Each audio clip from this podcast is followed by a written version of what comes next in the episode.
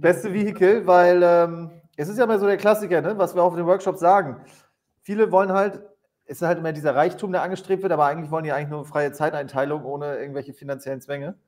Und äh, das kann man mit einem Unternehmen schaffen oder halt mit Immobilien. Aber es ist halt bei Unternehmen einer von zehn und bei Immobilien einer von zehn, der es halt nicht schafft. Ja, das ist es halt. Ne? Dieses äh, Risiko-Chancen-Verhältnis, das hat mich ja auch damals vor jetzt mittlerweile 16 Jahren in Immobilien reingetrieben.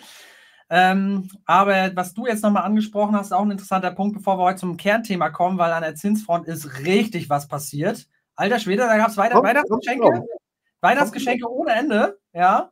Und dann gab es jetzt wieder einen Silvesterknall. Also das müssen wir uns jetzt nochmal genau angucken. Ähm, das wird heute höchst spannend aus meiner Sicht, weil, ey, da gibt es Zinssprünge. Ähm, das sind damals die Zinsen gewesen, was jetzt an Unterschiede äh, da reinknallt.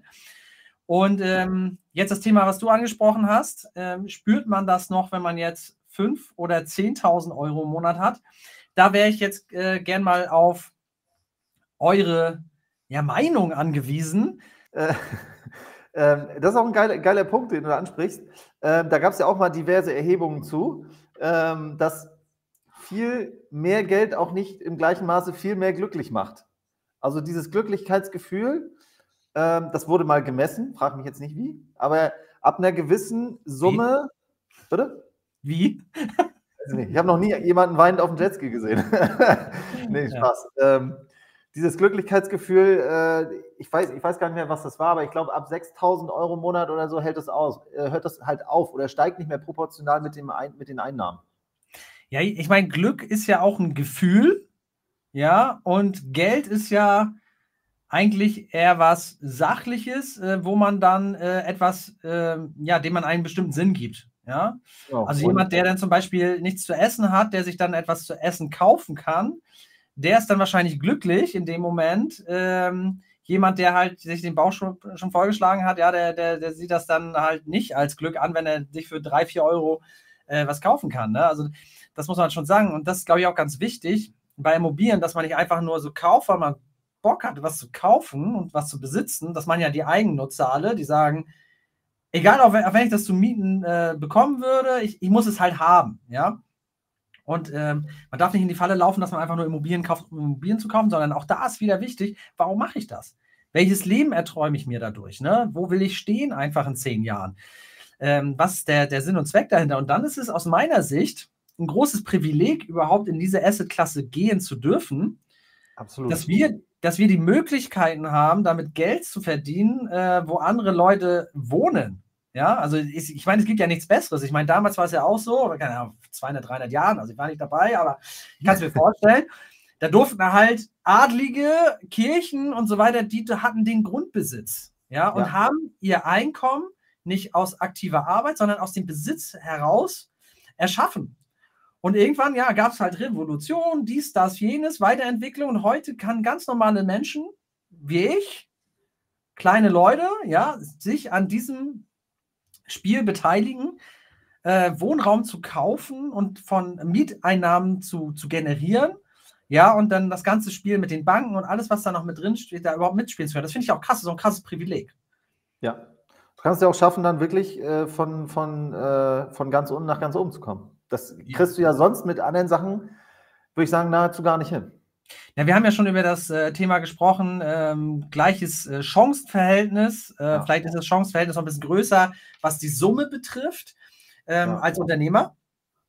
Ich glaube, die Leute, die heute ein Unternehmen gründen und erfolgreich damit sind, die können auch mit nichts anfangen. Ist auch wieder schwierig. Ja, genau. Du musst halt ja gucken, dass du halt, dass du halt aus der Tretmühle da irgendwann dann rauskommst und das dann halt wegskalierst von dir. Und nicht ja, ich sag mal so, ich sag mal so, es gibt auch wieder da so eine, wie soll ich sagen, so eine, wie beim Grashalm, so eine Schicht, wo, wo, der, wo der Grashalm erstmal durch muss.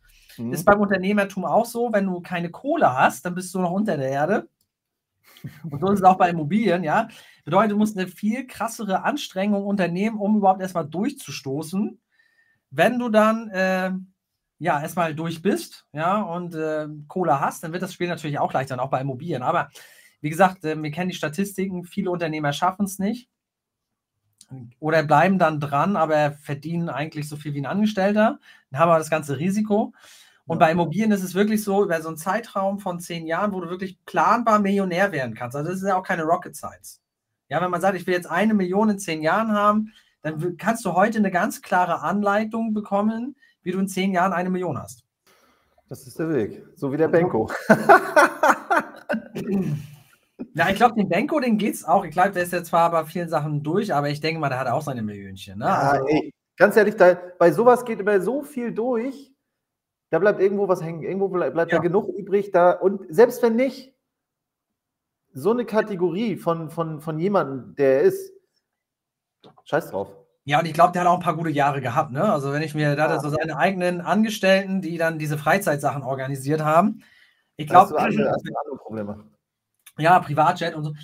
Wenn man Bock drauf hat, also das sind so schon Dinge, glaube ich, ähm, der wird sich jetzt nicht beschweren. Der hat äh, bestimmt kein schlechtes Leben gehabt. Natürlich ist es schade. Ähm, und ich glaube, darum ging es auch am Ende des Tages um das Lebenswerk. Ja, weil die Dinge, die man erschaffen hat, war schon einiges. Aber das zeigt auch wieder, bei, bei Immobilien gibt es halt nun auch mal Risiken. Ja, es, es fliegen einen nicht nur die gebratenen Tauben in den Mund und wenn man halt mit zu viel Leverage dann immer an, äh, am Gas ist, und das hat er natürlich gemacht und immer nur auf äh, höhere äh, Verkaufspreise gesetzt, ist natürlich ein Riesenproblem, ne? muss man sagen. Starten wir mal in das aus meiner Sicht spannendste Thema ähm, und auch das Thema, was, glaube ich, den Immobilienmarkt am meisten bewegt. Oder wie siehst du das, Paul? Ja, es ist, es ist das Thema wie immer. Ich meine, wir hatten halt eine krasse, äh, eine krasse Performance preislich bis äh, Anfang 22 und äh, dann hat halt das eine Thema das Ding komplett gegen die Wand gefahren. Ja, ist einfach so. Nachfrage weg, Neubau weg. Mega krass. Mega krass, was, was äh, passiert ist. Und ähm, ich will hier direkt mal reingehen. Ich habe ein bisschen was für euch natürlich standardmäßig äh, vorbereitet äh, zu dem Thema. Und was ihr hier seht, das ist die Bundrendite. Und die ist für uns ganz entscheidend, weil das ist so der Gradmesser dafür, äh, wie die Finanzierungszinsen sind. Ja, und das äh, könnt ihr euch selber auch dann ja hinzufügen oder mitverfolgen. Und dann wisst ihr ungefähr, wo ihr aktuell steht, weil die Zinsen, die sind so volatil momentan, ähm, dass man einen Monat eine Anfrage stellt und denkt so, Mensch, das Objekt lohnt sich gar nicht. Ja, und nächsten Monat stellt ihr wieder eine Anfrage und denkt, boah, was ist dann äh, jetzt los? Ne? Und ich habe jetzt gerade äh, hier vor in unserem Accelerator-Programm, wo wir Investoren begleiten, einen Call gehabt. Und da hatte ich mal einen Kontakt vermittelt zum Hamburger Banker. Und der hat ihm jetzt für ein Mehrfamilienhaus Kaufpreisfinanzierung 3,34 Prozent auf den Tisch geknallt. Ne? Also Kaufpreisfinanzierung 3,34. Ja, also ist schon Wahnsinn. Ne? Und da stand vor anderthalb bis zwei Monaten eine ganz andere Zahl. Und das will ich mal durchgehen. Wir hatten nämlich am 23.10. das Allzeithoch bei den Immobilienzinsen. Und 23.10., das ist ja nicht äh, jetzt irgendwie ein halbes Jahr her, sondern wenn man mal genau betrachtet, sind das vielleicht knapp anderthalb Monate. Das ist nicht viel. Gefühlt, gefühlt war es letzte Woche.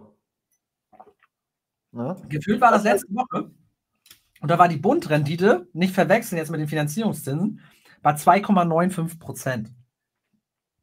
Und dann war es 24.10., da ging es schon ein bisschen runter, da kamen so die ersten Nachrichten rein, dass die Inflation vielleicht doch nicht so stark steigt. Und jetzt springe ich mal ein bisschen äh, weiter vor, ne? Äh, 27.12.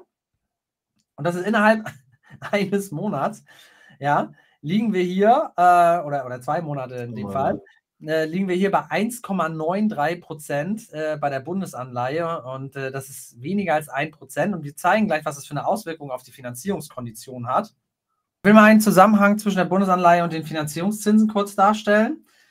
Ähm, rote Linie seht ihr die Hypothe Hypothekenzinsen äh, 10 Jahre, ja, und darunter seht ihr die Bundesanleihe auch 10 Jahre.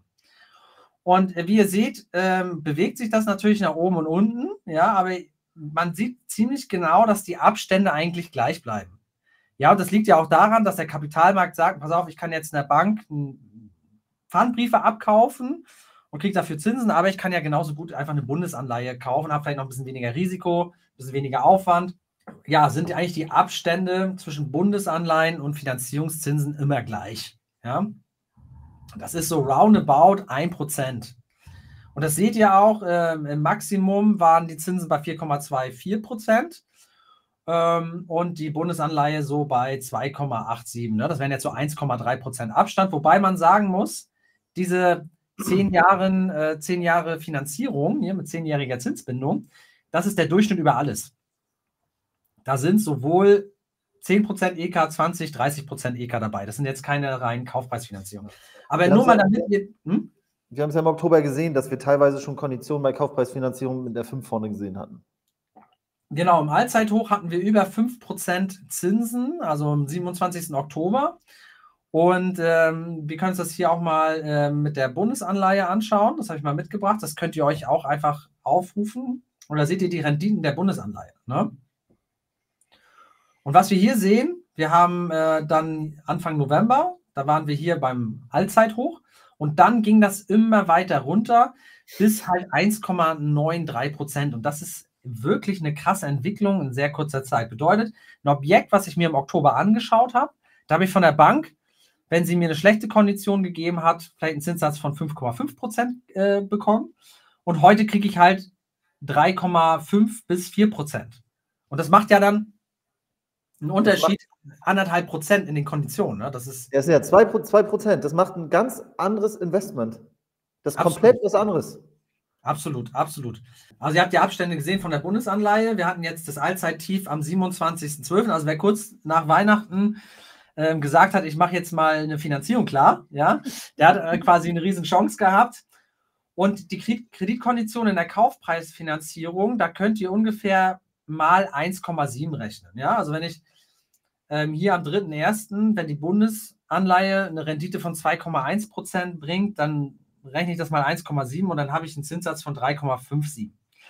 Warum habe ich das jetzt gelb gemacht? Wir sehen, die Kreditkondition oder die, die, die Bundesanleihe, die ist hoch äh, liquide. Ja, das heißt, die geht hoch, runter, ganz schnell, tag, täglich ändert sich das was. Äh, da kann da es auch mal um ja, 0,2, 0,3 in äh, jegliche Richtung ausschlagen. Und so schnell sind die Banken nicht. Banken passen vielleicht jede Woche oder alle zwei Wochen ihre Konditionen an. Bedeutet, eigentlich ist der Kapitalmarkt jetzt vielleicht bei 3,5 bis 4 Prozent Kreditkondition. Aber es gibt einige Banken, die haben natürlich ein Delay drin. Und das bedeutet, wenn ihr jetzt bei der falschen Bank anfragt, dass ihr vielleicht sogar noch 4,5 bekommt. Je nachdem, wie schnell die Bank halt anpasst. Es gibt Banken wie Deutsche Bank, BB Bank, die sind schnell. Und irgendwelche Volksbanken zum Beispiel, die passen halt alle zwei Wochen ihre Konditionen an. Ne? Und ähm, da könnt ihr euch folgenden Satz einfach merken.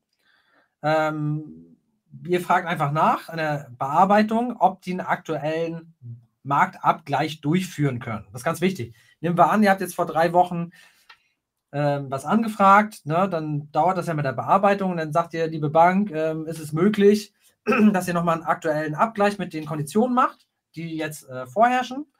Und äh, wenn die das dann machen, dann geben sie in der Regel die Konditionen weiter, wenn ihr fragt. Und jetzt kommt's, wenn ihr nicht fragt, geht das zur alten Kondition durch. Ne?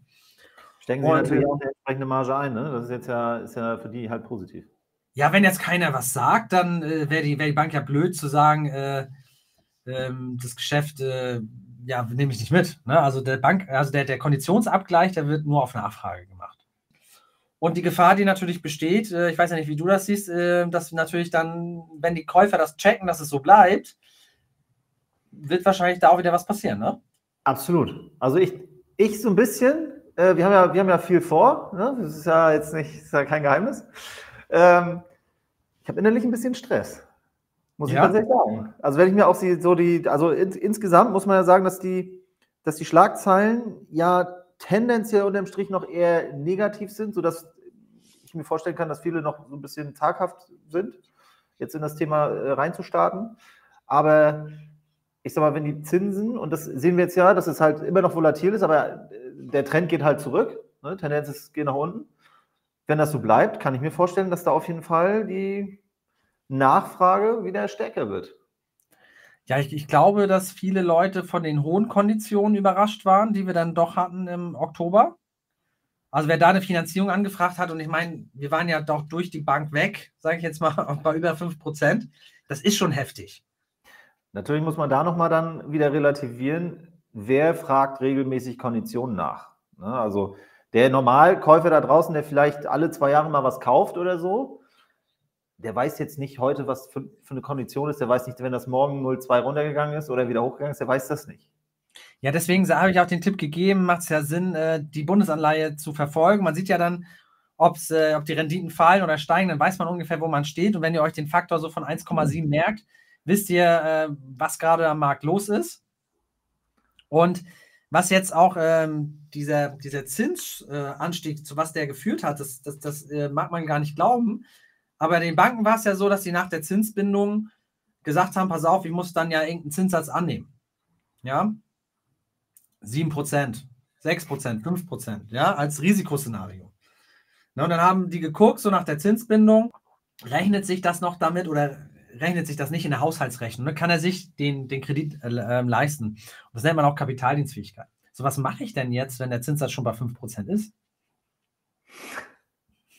Ja. Da, kann ja nicht, da kann ich ja der BaFin nicht verklickern, du, ich habe hier ein krasses Risk-Management und nach der Zinsbindung rechne ich mit 4% Zins, ja, mit 4% Zins und 2% Tilgung. Ja, genau. Ne? Also, das, das ist krass. Und das, das ist auch das, wir hatten ja uns heute drüber unterhalten. Wir haben ja jemanden, der hat 3000 netto, ja, hat eine Immobilie, ja, will die nächste kaufen und kriegt, da, da geht die Finanzierung einfach nicht durch, weißt du, weil, weil das von der Haushaltsrechnung zu knapp ist. Und nicht nur bei irgendeiner Bank, sondern bei, glaube ich, mittlerweile der siebten Bank. Ja, so. genau. Das ist halt so das Thema. Punkt eins, also die Banken haben ihre, also, also ihre Risikoszenarien angepasst und rechnen ja mittlerweile mit einer neuner Annuität nach der Zinsbindung. Und gerade für die Leute, die so zwei, drei Immobilien gekauft haben, da fliegt alles auseinander. Komplett. Und das Zweite, das ist durch die Inflation passiert, war das Thema Pauschale für die Lebenshaltungskosten. Das ist auch komplett wegexplodiert. Ich hatte äh, den Kunden zum Beispiel äh, bei einer Volksbank, wollte ich den eindenken und ich dachte, oh, das könnte ja vielleicht klappen. Der hat 3000 Euro netto, ne? also ein bisschen über drei. Und da gucke ich rein und dann haben die eine Pauschale von 3000. Also für, für die Lebenshaltungskosten, da ist noch nicht die Miete dabei. okay. Hat nicht gegessen, keine Miete bezahlt, also gegessen schon, aber keine Miete bezahlt. Ja. Hat kein Autokredit, nichts, gar nichts. Und die Kohle ist weg. Null Euro. Ja, den Negativzinsen, wo packe ich das Geld hin? Und meine Ersparnisse in Corona, denn man konnte das Geld nicht ausgeben, man konnte es ja eigentlich nur investieren. Das ist weg. Und dann, glaube ich, ist ein großer Teil, der auch weggeplatzt ist, einfach bankenseitig. Wo das einfach die wollen gerne, aber die kriegen das mit der Finanzierung nicht geklärt. Ist einfach nicht möglich. Ist einfach. Äh, ja, gut, man muss auch dazu sagen, ist, ich würde auch mal so vom Gefühl her sagen, 20 Prozent am Markt sind auch weg von den Leuten, die äh, jetzt, ohne irgendwie jemanden abzuwerten, äh, die einfach keine Immobilieninvestoren vom Einkommen her sind. Ne? Also sind ja super viele Leute unterwegs gewesen mit zwei Netto, äh, die halt jetzt nicht mehr finanzierbar sind, einfach per se nicht. Ne? Früher, als es losging mit äh, Immobilien, also das heißt losging, aber als wir, als wir damals angefangen haben, ähm, da weiß ich noch, dass die Banken immer gesagt haben, ja, unter dreieinhalb netto brauchst du überhaupt gar nicht anklopfen, weil da machen wir sowieso nichts mit dir. Da kannst du dann hier deinen Bausparer nehmen. Und das ist gut. Ja, absolut. Absolut.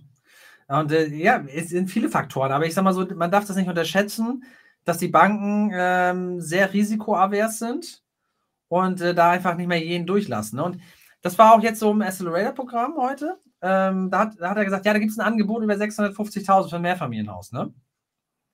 Und da habe ich gesagt, pass auf, nur weil jemand das bietet, heißt nicht, dass er die Finanzierung dafür geklärt kriegt, weil zum Beispiel die Banken ähm, auf die Kapitaldienstfähigkeit aus dem Objekt heraus mehr Wert legen. Woran liegt das? Umso höher die Zinsen steigen, umso höher ist die Wahrscheinlichkeit, dass jemand auch ausfällt. Ja, ja und dann sitzt, sitzt die Bank mit der Kiste an. Genau, und dann muss sie sich aus sich selbst tragen, weil es gibt immer das Thema Zwangsverwaltung, dann bedient sie sich an den Mieteinnahmen. Oder es gibt das Thema Zwangsversteigerung, dann verkauft sie das Objekt. Und meistens machen Banken beides. Ne? Nehmen sofort in die Zwangsverwaltung, kriegen die Miete und dann versteigern sie das. Ne? Und ähm, umso höher der Kapitaldienst, umso höher die Wahrscheinlichkeit auch, dass jemand ausfällt. Und dann sagen die, pass auf, wir stellen nicht mal auf die Boni des, des Kreditnehmers ab, sondern wir wollen, dass das Objekt sich trägt und dass es kapitaldienstfähig ist. So, pass auf. Dann gehen die ran und sagen, naja, okay, von der Miete muss ich schon mal 20 Prozent abziehen und muss das, das, das steht mir zur Verfügung. Und wenn ich, wenn ich beim aktuellen Zinsniveau muss ich 6 Prozent Mietrendite haben, ja, damit sich das ähm, mit der Annuität halt äh, trägt. Und wenn ich 20 Prozent abziehe, muss ich 20 Prozent draufrechnen, dann brauche ich 8 Prozent. Ja. Ne? Und der Rest muss halt bonitätsgedeckt sein oder irgendwelche Geschichten müssen erzählt werden. Und da kann man einfach mal davon ausgehen, dass der ein oder andere die Finanzierung nicht kriegt. Und so haben wir uns auch in diesem Szenario positioniert, wo wir gesagt haben: Pass auf, wenn nur ein einziges Angebot da ist, die Wahrscheinlichkeit, dass jemand jetzt nicht die Finanzierung kriegt, ist enorm hoch. Ja, zweite Stelle. Klar.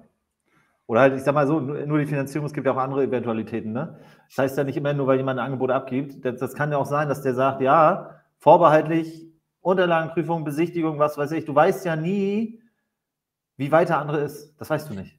Ja, aber ich sag mal so, die Erfolgswahrscheinlichkeit war damals, okay, der kriegt so 80 Prozent die Finanzierung. Ja. So heute würde ich sagen, der kriegt mit Ach und Krach, würde ich sagen 50-50, viele Leute. Ja, also die Leute, die jetzt nicht mit viel EK unterwegs sind und die sind halt auch selten, ähm, die kriegen natürlich ihre Finanzierung, aber dadurch, dass eine Bank einfach auch das bestehende Portfolio so schlecht einwertet und ich sag mal so, Mehrfamilienhaus in dem Fall, das ist ja kein Erstkäufer. Das heißt, das ist jemand, der schon viele Immobilien hat, wo die Bank sagt, ich knall dir hier schon mal auf deine Immobilien eine neue Annuität rein. Mhm. Und dann muss er die ja schon krass entwickelt haben, damit sich sein aktuelles Portfolio trägt. Und dann muss ja auch noch das Risiko eingehen, dass sie sagt, okay, ich, der, ich beim Kapitaldienst ist es okay, wenn es nicht kapitaldienstfähig ist. Und ich vertraue dem Kreditnehmer da und stelle es auf die Boni ab, den, den Anteil. Das ist halt sehr, das ist die Wahrscheinlichkeit einfach gering. Ja, ja und da müsst ihr auch vorsichtig sein, welche Objekte ihr kauft. Und ihr müsst auch echt mega aggressiv am Markt unterwegs sein jetzt und auch sagen, ja, okay, dann warte ich ab. Guck, ob du es mit dem schaffst und wenn du es nicht schaffst, kommst du zu mir. Das für, genau, ne, ne, wir haben ja gesagt, wir haben gesagt, da gab es ein Angebot, 6,50. Wir haben gesagt, 6,50 inklusive alle Nebenkosten. Zahlt Grunderwerbsteuer, Notar und Makler. Mit 7,14 außen. Das ist viel, was da runtergehobelt wird. Genau, und jetzt überleg mal, du packst dich an die zweite Stelle und hast durch so einen Move einfach mal 60, 70.000 Euro weggehobelt und hast keinen Eigenkapitaleinsatz auf Mehrfamilienhaus. Das ist das Allerkrasseste. Du sagst, du kaufst was und kaufst es mit 0 Euro. Heißt jetzt natürlich nicht, dass man 0 Euro haben soll. Ne? Das bitte jetzt nicht verwechseln. Du gibst einfach 0 Euro aus dafür und hast ein Mehrfamilienhaus. Ja, und ich habe gesagt, ja, natürlich Kaufnebenkosten. Da hat er gesagt, ja, können wir die dann nicht noch on top packen, also 6,60 im Kaufnebenkosten. Da habe ich gesagt, aber dann geht die Rendite so weit runter, dass die Bank dann irgendwann auch sagt, das ist mir zu heiß, das Ding. Ich kriege das im Ertragswert nicht gerechnet und die Kapitaldienstfähigkeit ist hier gar nicht gegeben. Das Risiko ist viel zu hoch beim aktuellen Zins. Äh, das machen wir nicht mit. Ne, ihr müsst ja wissen, beim Zins von 1% und 2% Tilgung, da kriegst du die Kapitaldienstfähigkeit immer hin. Ja, das, das, das, ja, weil dann zieh mal von 4% 20% ab, da hast du immer noch 3,2%. Ja, ja, klar. Du musst ja wissen, dass die Bewirtschaftungskosten jetzt bei einer höheren Mietrendite, die du brauchst, die, das geht ja prozentual auch weiter runter, verstehst? Das ist, das ist immens. Ja, genau, deswegen denk nicht, nur weil jetzt jemand Angebot hat, also ich sag mal 60, 50 bis 60 Prozent der Leute blitzen bei den Banken einfach ab und die haben auch keinen Bock drauf. Ne? Und Kapitaldienstfähigkeit, Leute, kommt mit Mehrfamilienhäusern, aber nicht mit einem 4 Prozenter. Seid ihr tot. Ne? Ja, das, das ist schwierig. Also bei, äh, bei Mehrfamilienhäusern, das ist schon, aber man muss sagen, der Markt, also zumindest bei uns, ich weiß, ich weiß ja nicht, wir sind ja nur bei uns unterwegs, punktuell natürlich mit dem Accelerator-Programm noch woanders, aber ähm, da ist der Einblick ja jetzt nicht so, dass man sich jeden Tag Sachen anguckt von anderen Städten. Ähm, der Markt gibt auf jeden Fall über 5% her aktuell. Ich habe jetzt gerade was auf dem Tisch. Äh, ich glaube, das hat, wenn ich jetzt nicht ganz spinne, sind es 5,7 noch was. Im Angebot. Das ist geil. Das schmeckt. Also das ist dann, wenn man, selbst wenn man tilgt und äh, bei 4% Zins ist, da ist man fast Cashflow positiv mit 5 Euro oder so. Ja, und am Ende des Tages man kann ja auf 1% Tilgung gehen. Jetzt du über, jetzt rechne mal das Ding mit 3,5% Zins und 1% Tilgung. Ja, Digga, da marschiert ja die Kohle einfach direkt ins Haus rein. So, da machst du direkt äh, Video. Ja, genau. Und jetzt äh, überleg mal, dann hast du noch die Kaufnebenkosten auf dem Verkäufer und kriegst permanent Kohle. Ne? So, und jetzt nur mal eine Sache, die uns auch immer wieder auffällt. Äh, die wollen wir auch gerne mit euch teilen. Also Zins ist klar. Machen wir einen Haken dran. Bankenseitig machen wir einen Haken dran. Ist ein Riesenthema. Kapitaldienstfähigkeit vom Objekt, Haushaltsrechnung von den Investoren und äh, der Zins ist jetzt ak aktuell krass nach unten gesprungen und jetzt kommt's, da draußen hat es noch keiner mitgekriegt. Ja? Das heißt, wir haben eine Riesenchance. Wir, ja, ja, seid leise. Ne? Äh, Verkäufer haben natürlich noch die alten Geschichten von den Maklern gehört. Die haben jetzt die Geschichten gehört von vor drei Monaten, wo der Zins bei 5,5 war. Ne? Das heißt, der Makler macht eine Einwertung. Vor drei Monaten hat er erzählt, Zins ist brutal gestiegen, bla bla bla. Ja, wir kriegen maximal 250, ja, als Beispiel. Ne, dann macht er, bereitet er die Unterlagen vor, Exposés und so weiter und dann inseriert er jetzt irgendwie Mitte Dezember. Ja, so lange dauert das. Das ist total träge, bis er alle Unterlagen, Mietverträge und sowas dabei hat. Das heißt, selbst wenn ihr heute mit einem Scheißpreis reingeht, äh, ist es genau das, was die Verkäufer eigentlich erwarten. Ne? Weil das so, so schnell reagiert der Markt nicht. Es war ja auch so äh, Anfang 2022, ja, der Zins war schon äh, bei 4% und die Verkäufer wollen einfach vom Preis nicht runtergehen. Das haben die auch sechs Monate, sieben Monate haben die gebraucht, bis sie das kapiert haben.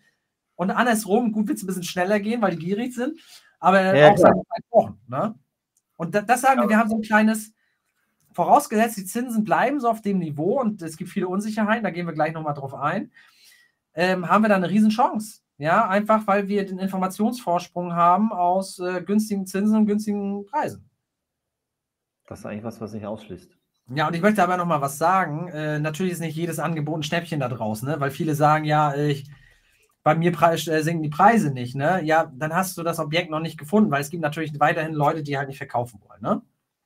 Ja, absolut. Also es gibt immer noch, es gibt immer noch super viele Leute, die einfach Idiotenpreise wünschen, muss man einfach sagen.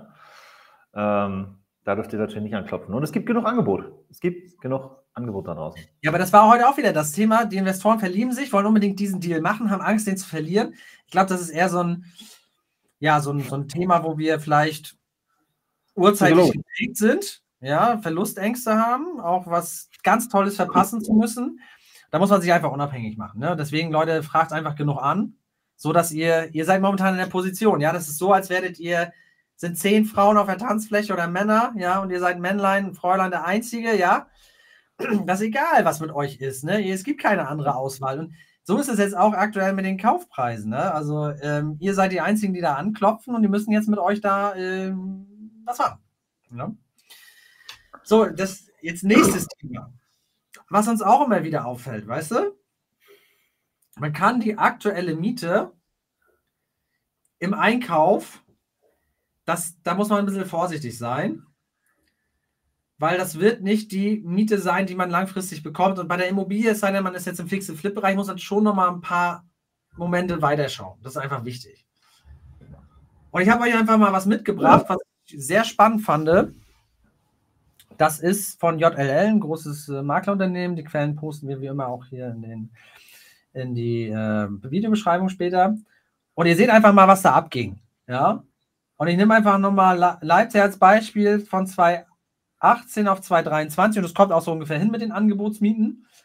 Ähm, 2018 habe ich noch für einen Siebener vermietet, äh, normales, normale Butze mit okayer Ausstattung, jetzt für Neuner. Ne, ich würde fast schon sagen, es ist schon ein bisschen mehr. Mhm. Und ähm, die Frage ist natürlich, wann haben wir hier die große Entwicklung gemacht? Das haben sie ja 2017 die Kaufpreise von den Mietpreisen entkoppelt. Ja, das, was ihr da seht mit 29 Prozent, das sind eigentlich die letzten anderthalb Jahre. Ja, Großteil man sieht ja auch hier, das ist ja ähm, Halbjahr 1, ne? 23. Also genau. das, ist schon, äh, das ist schon extrem abmarschiert. Ja, und ich muss ganz ehrlich sagen, jetzt ein halbes Jahr später würde ich auch sagen, ist auch keine 9 mehr dran, sondern 59. Also ich würde jetzt schon reinschreiben, wir sind wahrscheinlich bei 35 bis 40 Prozent Mietsteigerung. Ja. Und Paul und ich, wir haben da im, glaube ich, vorletzten Livestream drüber gesprochen, wo der Unterschied eigentlich zwischen äh, der US-Inflation und der Inflation auch hier im Euroraum war. Und das liegt daran, dass äh, die US-Inflation stark geprägt war von den ähm, Renting-Preisen, also hier für, für, die Mietpreise, die sind nämlich da komplett abmarschiert. Ja, ein Jahr über 20 Prozent. Ja. Unreguliert. Ich hatte ging übelst nach oben und bei uns dauert das natürlich seine Zeit, aber es passiert. Ja. Ich hatte jetzt im letzten Video ähm, jetzt auch zum Thema äh, 2024 Immobilieneinstieg und so weiter, hatte ich ja auch nochmal eine, äh, eine Analyse gemacht zum Thema äh, Anstieg des Mietpreises, Mietpreisindexes gegenüber dem Kaufpreisindex. Und die Entkopplung ging tatsächlich so, die ersten Schritte gingen los 2015, wo es erstmal mit den Zinsen richtig runterging. Und dann ist das Ding gezündet, also zumindest die Kaufpreise und die Mietpreise sind einfach immer egal weggedümpelt, immer ein ganz bisschen Mini-Entwicklung. Und, und da, müssen wir eigentlich wieder zurück. Genau, und äh, das ist auch nachhaltig, die Entwicklung, weil die, äh, wir haben jetzt ja exorbitante Lohnsteigerung, wirklich, ähm, die sich auch erst, da kommen wir später zu, in den nächsten Monaten zeigen werden, weil die Tarifabschlüsse, da steht immer drin, ich habe mir ja wirklich viele Tarifabschlüsse angeguckt hier im Vorfeld und mich vorbereitet. Da steht immer drin, jo, äh, bis heute, November, Oktober, äh, kriegt ihr gar nichts und ab 1,24 kriegt ihr alle eine Inflationsprämie und äh, so viel Prozent und so viel Prozent. Also die ganzen Lohnsteigerungen kommen jetzt äh, Anfang 2024, äh, wirken die, was quasi 2023 abgeschlossen wurde, auf Basis einer krassen Inflation, die wir ähm, hatten äh, in 2022 mit über 10 Prozent. Und äh, das, das drückt jetzt hier rein. Das heißt, die, die Mieter werden sich auch langfristig eine höhere Miete leisten können. Das ist ja nicht so, dass wir jetzt hier Insolvenzen produzieren, sondern die, die, die, die werden nachhaltig die nächsten Jahre mehr Einkommen zur Verfügung haben. Und wir uns einfach mal jetzt Berlin anschauen, das ist ein Extrembeispiel, aber Extreme eignen sich ja hervorragend zur Verdeutlichung. Äh, in Berlin haben wir 50 Prozent äh, Mietsteigerung. Ja, heftig. Leute, wenn ich jetzt gesagt habe, ich habe in Berlin was als Beispiel mit 4% Mietrendite eingekauft, vermiete neu für 17,50, dann habe ich eine 6% da. Ja. Ja, absolut. Ja, das, das, ist, das ist das Thema. Das muss man halt äh, im Blick haben, wo ist halt Druck auf dem Markt und wo werden wir krasse Mietsteigerungen sehen. Und wir werden jetzt die nächsten Jahre heftige Mietsteigerungen sehen. Und ich habe euch da was nochmal mitgebracht, einfach mal eine Kalkulation. Wir behalten das mal im Kopf. 29 Prozent waren es ja in Leipzig gewesen. 9 Euro heute. 540 Euro bei einer 60 Quadratmeter äh, Wohnung und Kreditrate, ich sage mal 3,8 Prozent genommen, weil ich wollte jetzt nicht krass äh, steil gehen, ja. Mietrendite im Einkauf 5 Prozent, das, was du so gesagt hast, das ist so heute unser Investment Case. Bedeutet, mit 1 Prozent Tilgung bin ich heute auch nach Steuer und so Cashflow positiv. Das ist eigentlich ganz nice. Ne? Mhm. Also ich habe heute Cashflow und ich hatte vielleicht vor zwei, drei Jahren in der Niedrigzinsphase hatte ich eine Unterdeckung, weil die Bank halt mehr tilgen wollte. Ne? Safe. Und die Preise Ballermann-mäßig hoch. Ne? Hm? Genau, äh, Ballermann-Preise, äh, Preise Ballermann-mäßig hoch und äh, super niedrige Renditen. Ähm, und äh, da war die, die Kalkulation war auf jeden Fall nicht so attraktiv, muss man sagen. Genau, muss man einfach sagen. Liegt einfach an der Tilgung am Ende des Tages. Ne?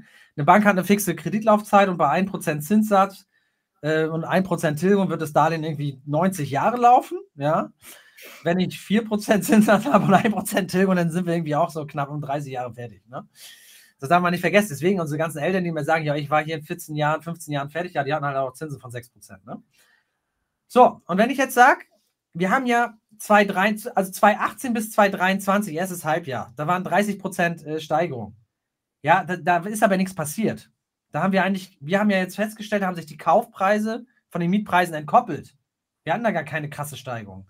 Aber ich bin jetzt mal vorsichtig und rechne einfach mal bis 2,28, 30 Prozent weiter. Und dann sind wir bei 11,61 und ich kriege heute schon im Bestand die 10 Euro beispielsweise. Ne? Und dann haben wir hier schon äh, Mieteinnahmen von 696. Und das Einzige, was gleich bleibt, das ist das Krasse bei Immobilien, ist die Rate. Die Rate ist einfach zehn Jahre gleich. Ja? Und dann sind wir bei einer Mietrendite von 6,45. Ich sehe es auch super, super oft bei uns äh, in den Ankäufen äh, oder wenn ich mit anderen Investoren spreche, die wir auch beraten, äh, die dann sagen, ja, und oh, ich weiß nicht, und Zweizimmerwohnung oder hier Mehrfamilienhaus, ich bin hier leicht Cashflow-negativ. Leute, das ist der Moment jetzt.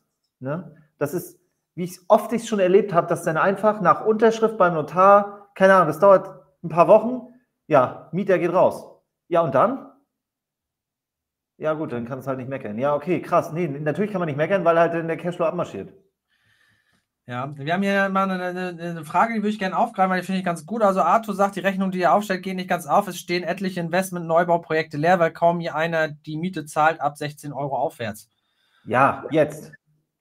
Ja, ich, also ich wüsste auch nicht, also ich, ich sehe jetzt auch nicht so viel Leerstand äh, in dem Bereich. Klar gibt es da mehr Extreme, aber das würde mich jetzt im Bestand nicht, äh, nicht stören. Und auch diese Investments durch die Lohnsteigerung, die wir jetzt gesehen haben und das Einkommensniveau, was sich einfach verändert hat und sich verändern wird. Ja, also klar, 2023, ich habe ja gesagt, die Lohnverhandlungen, die waren alle für 2024 und 2025 mit den krassen Steigerungen und da gab es wirklich heftige Steigerungen. Ähm, das werden wir erst sehen, das neue Einkommensniveau, das ist alles zeitverzögert und eine Miete von 16 Euro kalt, das wird auch normal werden. Das sehe ich. Genau, das, man muss ja dazu sagen, dass, das bitte, nicht, bitte nicht verwechseln. Die Neubaumieten sind ja immer das obere Ende des Leistbaren. Ist ja nun mal so. Genau. so die werden sich auch dementsprechend ändern, ähm, gerade auch was die zunehmende Regulatorik im Neubau angeht. Äh, wir reden ja jetzt hier von der Entwicklung des Mietspiegels. Ne? Darum, darum geht es auch. Das Bestand, äh, das, das ist dann ja der, der, der Gradmesser für die, für die Leistbarkeit. Also wir sehen ja hier neu, im Neubau auch Mieten von 14 bis 15 Euro und die werden, gehen unproblematisch weg, zumal halt die nächsten Jahre auch immer weniger Neubau auf den Markt kommt. Da gehen wir auch später nochmal drauf ein. Bedeutet, da, da findet eine Verknappung statt und dann werden die Dinge auch weggehen. Keine, keine Frage. Und am Ende des Tages haben die Leute gar keine andere Wahl. Ja. Sie müssen halt mehr für Mieter ausgeben. Das wird auch die nächsten Jahre so sein. Dann müssen sich die Leute gewöhnen. Das wird, für Miete muss mehr bezahlt werden. Das ist einfach so. Das wird nicht so bleiben. Ja? So, und 2032, wir sehen ja die Mietsteigerung und wir sehen auch die Mietsteigerung von vor zehn Jahren. Ja, da waren wir in Leipzig auch bei 5 oder 6 Euro. Ne? Und warum sind wir da so optimistisch? Einfach noch, ähm, also wir sind gar nicht optimistisch. Warum sagen wir, dass es viel dafür spricht, dass die nächsten vier Jahre und oder fünf Jahre dann auch ähm, weiter verlaufen, so wie es gelaufen ist, oder wahrscheinlich sogar noch besser? weil diese ganze Inflation, dieses ganze Thema ist im Markt noch gar nicht angekommen. Ne? Und ich sehe es ja jetzt schon, also 9 Euro war jetzt so die durchschnittliche Miete äh, ja in diesem Reporting. Ich sehe jetzt mittlerweile 59 bis 10 Euro auch unproblematisch. Und die Leute zahlen es.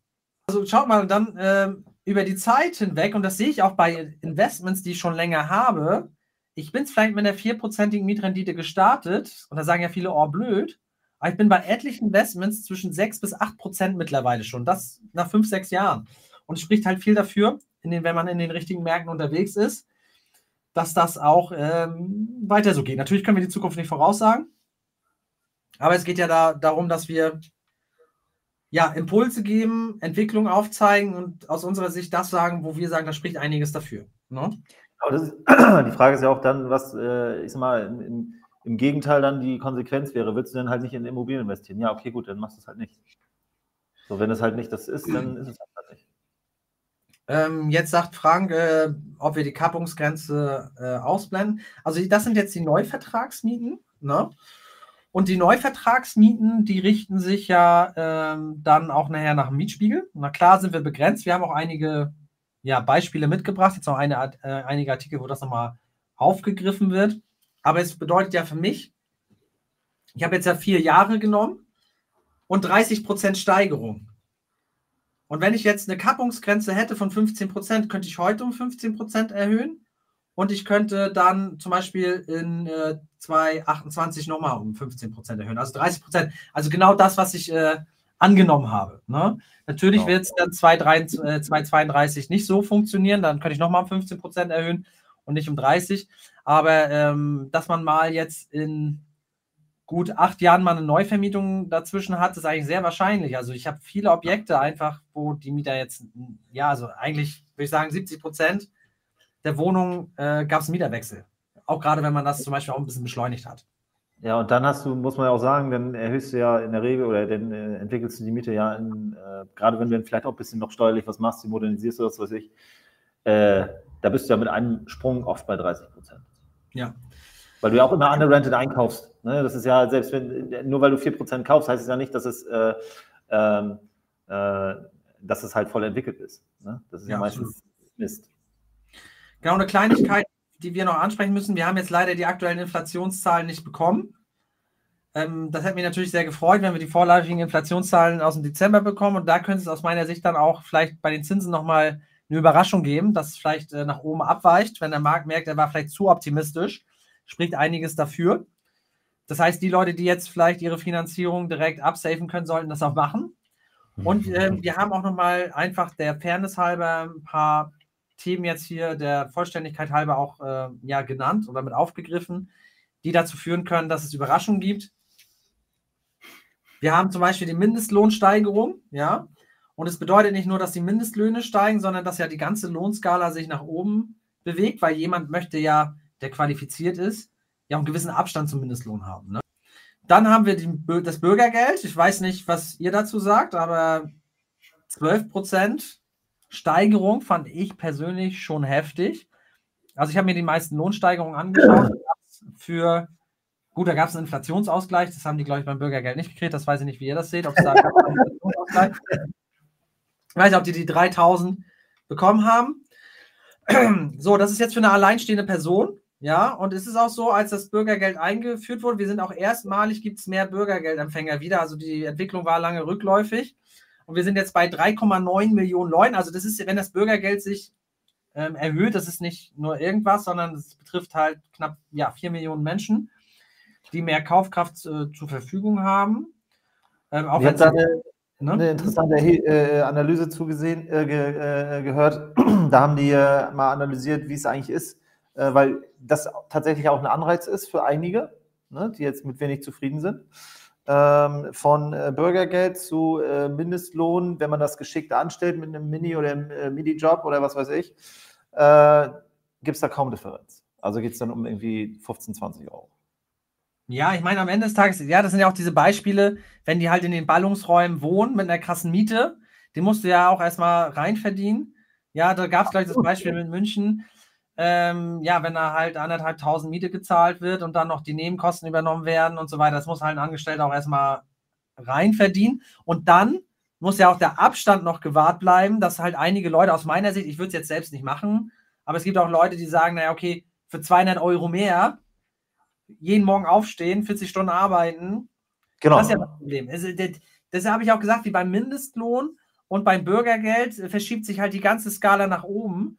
Und ja. äh, das, was ich an Lohnsteigerungen gesehen habe, das waren immer, wie gesagt, so halt Inflationsausgleich und dann 5% dieses Jahr und dann nochmal was im nächsten Jahr. Also auch schon einiges. Auch die Mindestwerte. Aber man muss auch dazu sagen, dem wurde halt auch viel, viel weggeschnitten. Ne? Also jetzt die Inflation, wenn man das mal addiert, was da so durchgelaufen ist, das waren ja an die 20 Prozent. So, ähm, was ähm, sind vielleicht noch Entwicklungen, die man im Blick haben müsste? Wir haben die Mautpflicht äh, ab Juli, für, aber schon ab 3,5 Tonnen. Die Maut ist auch generell teurer geworden. Es soll nicht so einen großen Effekt haben insgesamt, aber es könnte natürlich die Inflation dann, ähm, ja, viele Dinge ja, können dann, also ja, Kleinviehmann auch Mist, sagen wir es mal so. Es wird an allen Stellschrauben nach oben gedreht. Genau, wir haben Gastro, äh, das denke ich, das, das, das spüren wir schon. Ähm, da wird die Mehrwertsteuer von 7 auf 19 Prozent jetzt erhöht. Das sind 12 Prozent mehr. Das ist schon auch einiges. Ähm, aber auch nur, wenn man vor Ort ist. Aber ich habe mit Paul auch schon gesprochen, der wird ja nicht zwei Speisekarten machen, also wird es eigentlich auch genau. teurer, wenn man es mitnimmt. Der wird einfach, der wird einfach ein Feuerwerk abbrennen, wenn jemand sagt, äh, zum Mitnehmen, weil dann steckt er sich nochmal 12% ein. Genau, Gaspreis wird auch die Mehrwertsteuer wieder erhöht, ja. Und das merkt man auch, also es, es, in der Summe laufen halt viele Themen aus, also auch die Strompreisbremse und so weiter. Gut, das halt betrifft jetzt auch nur einen kleinen Teil, weil viele Tarifverträge auch schon darunter waren. Aber in Summe muss man sich mal vorstellen, also es passiert wirklich einiges an der äh, Front. Ähm, Steigerung CO2-Preis, ne, da, da, die Tonne kostet jetzt auch mal wieder ein bisschen mehr. Ist nicht viel, aber ist wieder ein Punkt. Und dann glaube ich, das ist das äh, Größte, sind halt die Lohnsteigerungen, und das habe ich mir auch intensivst angeguckt, die halt, wie gesagt, ab 2024 und ab 2025 erst greifen. Das heißt, diesen Schub von den Löhnen heraus, ähm, den haben wir jetzt noch gar nicht gesehen. Und äh, jetzt, warum zählen wir das alles auf? Ja, weil wenn die Inflation jetzt überraschend stark steigt, dann wird es auch zu diesen ich sage mal, der, der Kapitalmarkt ist mittlerweile im Panikmodus. Ja. Mhm. Ähm, damals, wie gesagt, Anfang 2022 wurde gar nicht reagiert. Ja, die, die, Inflation ist hochgeschossen und die Zinsen blieben ja sehr lange auf einem niedrigen Niveau. Und mittlerweile hat es dazu geführt, dass eine Nachricht ja, dazu führt, dass die Zinsen wirklich abmarschieren nach oben oder nach unten. Und da müssen wir jetzt ein bisschen äh, aufpassen, was da die nächsten äh, Monate äh, passiert. Und Energie. Warum habe ich Energie reingenommen? Weil Energie wird ja exorbitant teuer. Also war ja wirklich Wahnsinn. Ja, also auch im Strom. Ne? Ich glaube, die Kilowattstunde hat irgendwann mal über 70 Cent gekostet. Völ völlig verrückt. Ja, von, von, von 22 Cent äh, auf 74 Cent. Ne? Also da, da, sind ja auch Betriebe komplett einfach in die Knie gegangen, ja? Äh, die durch auch Corona-Hilfen äh, und äh, Aussetzung der Insolvenzen, die wurden ja alle durch Corona, wurden ja alle Unternehmen durchgeschleust und jetzt kamen halt mehrere Krisen hintereinander weg und die fliegen natürlich auch auseinander. Aber das hat dazu geführt, dass die Energiepreise abmarschiert sind in 2022 und dann sind die natürlich auf ein anderes Niveau äh, gefallen. Das sieht man auch, dass die Inflation dadurch negativ beeinflusst äh, wurde. Aber irgendwann ist der Effekt auch wieder raus. Ja, also die Energie hat die ganze Inflation runtergezogen. Und das sind so die Themen aus meiner Sicht, die man jetzt im Blick haben müsste. Und es gibt einige Experten, das möchte ich einfach nur sagen, und ich auch. Also einige Experten, ja. also ich bin auch der Meinung, dass, äh, die, dass, dass das aktuelle Zinsniveau äh, übertrieben günstig ist. Ist meine Meinung. Wenn, wenn die Inflation, also ich kann, kann mir das auch sehr, sehr gut vorstellen, wenn die Inflation jetzt ganz leicht nur steigt, dass es da auf jeden Fall zinsseitig eine sehr starke Übertreibung nach oben geben wird. Ja. Ne, also, also dieses Tal, was wir jetzt sehen, so, wie gesagt, diese Vollfinanzierung heute für 3,4 Prozent, Kaufpreisfinanzierung fand ich komplett übertrieben. Konnte ich gar nicht glauben. Ne, so hätte das so, so 3,6 bis 3,9, ja, wenn man gut verhandelt, aber das fand ich mega übertrieben. Ich meine, wenn du für 3,5 finanzierst, 3,4 finanzierst mit 5% äh, Einstiegsrendite. Bitte? Ja, und niedrige Kaufpreise. Ja, moin, let's go. Das war jetzt ein Objekt in Lübeck mit äh, über, glaube ich, über 5,5% Anfangsrendite, ohne Entwicklung. Ja, Lübeck ist, Lübeck, Lübeck ist, auch ein krasser Markt. Ja, genau, ja, ist ein krasser Markt, ne? Hat auch keine Mietpreise. Da Alter Schwede, und das, das, du musst dir vorstellen, Lübeck, ja, das war ja nicht das, wo wir gesagt haben, das ist ein Cashflow-Standort, weißt du? Nee. Gar, und das ist jetzt Cashflow. Das ist, Digga, das, das ist, so ein Hamburg, da, hast du, da hast du den Blödmannszuschlag, weil du halt nah in Hamburg bist. Ja, und Lübeck ist jetzt auch keine kleine Stadt, ne? Was haben die? 300.000 oder was? Nein, never. 120 nee, oder so. Nee. Dann nehme ich den nicht ab. Nee, oh, sorry, genau die Mitte. 217. ja. ja, trotzdem, trotzdem. Ja, für so eine Stadt ist das schon, ist das schon tipptopp, ne? Also muss man einfach sagen. Also ähm, du hast, dieses Jahr. Genau, du hast auch noch äh, zwei, drei Sachen äh, vorbereitet. Äh, auch noch ein, zwei Sachen. Wir sind schon hart am Limit hier. Wir müssen mal hier einen kleinen Turbogang, aber wir dürfen, Leute, wir können nichts weglassen. Nee. Äh, und das ist eigentlich so, ich finde so die Headline, so, das ist eigentlich so, das beschreibt es. Das beschreibt es komplett. Preise sinken, Mieten steigen, kaum Neubau, Zinsen bleiben hoch. Das würde ich nochmal in äh, Fragezeichen stellen, aber das ist ja also momentan der Markt. Ne? Das ist ja auch das, wo ich auch das Video letztes Mal zugemacht habe, äh, kurz, kurz, vor, kurz vor Weihnachten, glaube ich. Ähm, und äh, das ist ja, das ist ja die, die Situation. Von den Experten gesagt wird, dass es Mitte dieses Jahres irgendwann zu einer Wende kommen wird im Markt, dass die Preise sich stabilisieren werden. Kommt, wie gesagt, kommt darauf an, wie die Zinsen sind. Ne? Aber hier zum Beispiel äh, äh, Präsident VDP, also äh, Verband der Pfandbrief, Deutscher Pfandbriefbanken, die ja sehr, sehr nah dran sind. Ne? Also da sind ja alle, genau, an den echten Preisen, weil da haben alle Banken, also eigentlich fast alle Banken, ich glaube, sind alle Banken drin. Ähm, ja, die großen auf jeden äh, Fall. Die Deutsche Bank ist mit drin, Commerzbank ist mit drin und dann sind noch ein paar hm. Sparkassen drin. Also es ist schon krass repräsentativ. Genau, die melden ja quasi ihre Dar Darlehens, erstmal die Anzahl der Darlehen und dann halt auch die Höhe der Darlehen. Also da wissen wir quasi, was finanziert wird. Ähm, das melden die.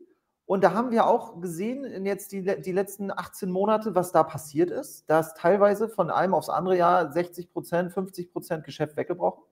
Und äh, das heißt, die haben halt auf jeden Fall eine valide Datenbasis. Genau, ähm, die gehen davon aus, dass der Scheitelpunkt der Krise in diesem Jahr irgendwann dieses Jahres, ne? irgendwann dieses Jahres kommen wird. Ne? Genau, ich habe noch. Hm?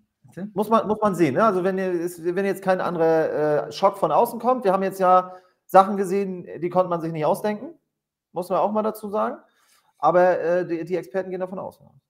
Genau, also ich habe ich hab mir auch äh, andere Meinungen dazu angeschaut und ja, im Prinzip tendiert das alles so zwischen Q4 diesen Jahres und irgendwie Q2. Also irgendwie, dass es aber auf jeden Fall in 2025 äh, auf jeden Fall wieder bergauf geht und dass wir in ja. 2024 den Scheitelpunkt erreicht haben. Wann genau, das ist halt strittig. Aber da sind die, sich die Experten einig, dass es irgendwie dieses Jahr äh, vollzogen wird. Und man muss ja auch sagen, zwei Jahre jetzt quasi, äh, sind es ja fast, ne? Ähm, mit, mit etwas höheren Zinsen, da sind die Verkäufer auch äh, ja, eingenordet, würde ich sagen. Die haben es dann auch verstanden. Da ist jetzt keiner mehr dabei, der sagt, ich kriege jetzt den Preis wie zu, zu Niedrigzins. Genau. Ich weiß, jetzt, hm? Da, dazu sind halt auch die Medien äh, zu krass immer an diesem Thema dran. Immer die, die ich sag mal, Hiobsbotschaften hier, Baubranche tot, äh, Wohnungsmarkt, Not, bla, hier, alle gehen pleite. Ähm, da hat, glaube ich, auch der letzte Kapitalanleger mit einer Immobilie verstanden, dass es wahrscheinlich hier nicht mehr die krassen Preise gibt. Hm. hm. Ja, absolut. Und es ist auch das mit dem, es ist immer ganz entscheidend, was in den Medien vertreten wird. Und wir sind ja halt immer vor den Medien, ja. Also wir wissen jetzt, dass der Zins ähm, um gut anderthalb Prozent bei einer Kaufpreisfinanzierung gesunken ist. Aber bis das medial aufgegriffen wird, ist es zu ja. früh, weil das kann ja auch einfach nur eine Delle sein. Ja, also es ist jetzt eine ganz kurzfristige Situation. Es kann da hochgehen. Und deswegen, bis da der ganze Medienzug äh, aufspringt, äh, dass wir wieder Zinsen haben von drei bis dreieinhalb Prozent eventuell, Ähm, das dauert, ähm, kann aber auch sein, dass es halt nicht so kommt. Ne? Das ist jetzt eine ganz, ganz frische Sache, die ihr wisst. Ihr seid quasi hier voll up to date. Ne? Ja, es kann, kann, genau. Wir haben jetzt ja innerhalb, muss man ja sagen, wir haben innerhalb von acht Wochen über anderthalb Prozent Zinssenkung. Ja, absolut. Ja, das ist, das ist Wahnsinn. Genau, ähm, das steht ja auch in dem Artikel, wenn du ein bisschen weiter runter gehst, äh, wie genau. sich die Zinsen entwickeln. Und da hat ja auch ja, die ähm, FMH Finanzberatung gesagt, dass sie erwarten, dass der Zins äh, weiter runtergeht. Und wie gesagt, die sagen ja auch von Oktober bis äh, Jahresende ist er etwa von 4,2 auf 3,5 äh, gesunken. Ne? Kommt ein bisschen weiter unten. Hier haben wir nochmal äh, den, den Index, ne? Q3 21 auf Q3 23. Und ich sag mal so, Q3 21 war so kurz vor High Noon. Ne? Also sehen wir hier, ne? Also genau hier mittig irgendwo. Ende 21 ging es ja mega ab mit den, äh, mit den Immobilienpreisen, wo halt das Geld super billig war. Und Genau, wir müssen nochmal erklären, Basisjahr war 2010 mit 100. Genau, Bedeutet, also das war kurz, nach der, hm? genau kurz, nach der, kurz nach der Krise äh, bis quasi zu dem Zeitpunkt, wo es mit den gestiegenen Zinsen losging, hatten wir durch die Bank, das muss man noch mal ein bisschen relativieren, sage gleich noch mal was zu, hatten wir durch die Bank ungefähr eine Verdopplung der Preise. Genau, also ich habe 210 für 100.000 gekauft. Wenn der genau, Index bei 210 steht, rechne ich es mal 2,1. Bedeutet, genau. eine Immobilie war im Schnitt dann auf dem Hoch äh, 210.000 Euro wert. Und ähm, ich sage mal so, da konnte halt jeder Geld verdienen. Aber es genau. zeigt natürlich auch die Möglichkeiten, wenn ja. Leute in der Krise äh, zugreifen, weil damals 2010 in der, war Staatsschuldenkrise, Finanzkrise gerade durch. Da war das auch wieder so, äh, wenn du da mit Immobilien um die Ecke gekommen bist. Und ich meine, ich habe ja schon im Immobilienbereich gearbeitet. Da habe ich gesagt, was willst du mit Immobilien? Ne? Sieh zu, dass du, genau. dass, du, dass, dass du da irgendwas anderes irgendwie mal machst. Aber, da muss man jetzt natürlich nochmal, da muss man natürlich jetzt nochmal relativieren. Und ich sage, die Realität sieht äh, äh, ganz anders aus, weil hier ist ja auch der Neubau mit drin. Und den Neubau, äh, da haben wir überall auch in den Medien gesehen, der kann ja auch gar nicht günstiger hergestellt werden, der kann gar nicht im Preis fallen, äh, sodass eigentlich der Bestandsbereich noch, noch viel krasser abgeschmiert ist. Genau, also ja, die haben ja 193. Bedeutet, genau, der, also andersrum würde es ja heißen, der, der jetzt noch zu, weil alle sagen ja, boah, ich habe ja mit niedrigen Zinsen gekauft, ich bin total der Held.